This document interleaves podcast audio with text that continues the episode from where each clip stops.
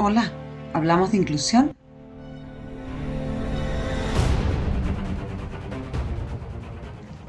Hace un tiempo que venimos llenándonos la boca hablando de inclusión, de diferenciación. Pero, ¿qué es inclusión? ¿Qué es diferenciación? Si conceptualizamos esas palabras, nos encontramos con que debemos incluir, y para eso, de alguna manera, hay que excluir. Entonces nos ponemos a hacer piar y adaptar todo tipo de cosas para que ese, ese mismo niño o niña pueda trabajar diferente. Lo excluimos casi automáticamente. Diferenciación, en cambio, es una palabra mucho más amplia, muchísimo más inclusiva, desde su base, el opuesto, que es la igualdad. En este sentido, propende por crear un ambiente de igualdad que abrace las diferencias, que logre que todos quepan.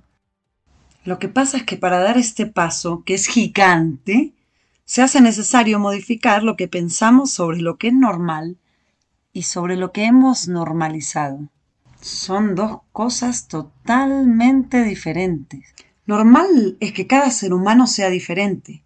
Hemos normalizado que no haya vías aptas para que, por ejemplo, los que tienen problemas de movilidad puedan circular de manera libre y autónoma. Pero eso no es normal. Normal es que en la actualidad uno de cada diez niños tenga algún tipo de espectro autista para enseñarnos a pensar de otra manera.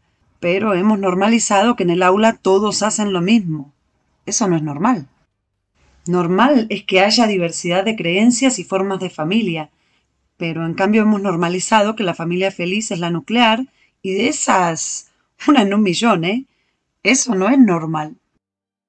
En definitiva, lo que tenemos que cambiar es nuestro propio pensamiento sobre la normalidad, nuestra gran prepotencia para imponer normalidades que no existen, promoviendo la famosa tolerancia, que no habla más de soportar lo insoportable. En cambio, promovamos la diversidad que caracteriza el ser humanos a través de la empatía, y ahí estaremos dejando de frustrar a los muy mal llamados diferentes y de frustrarnos con lo que nos hace diferentes.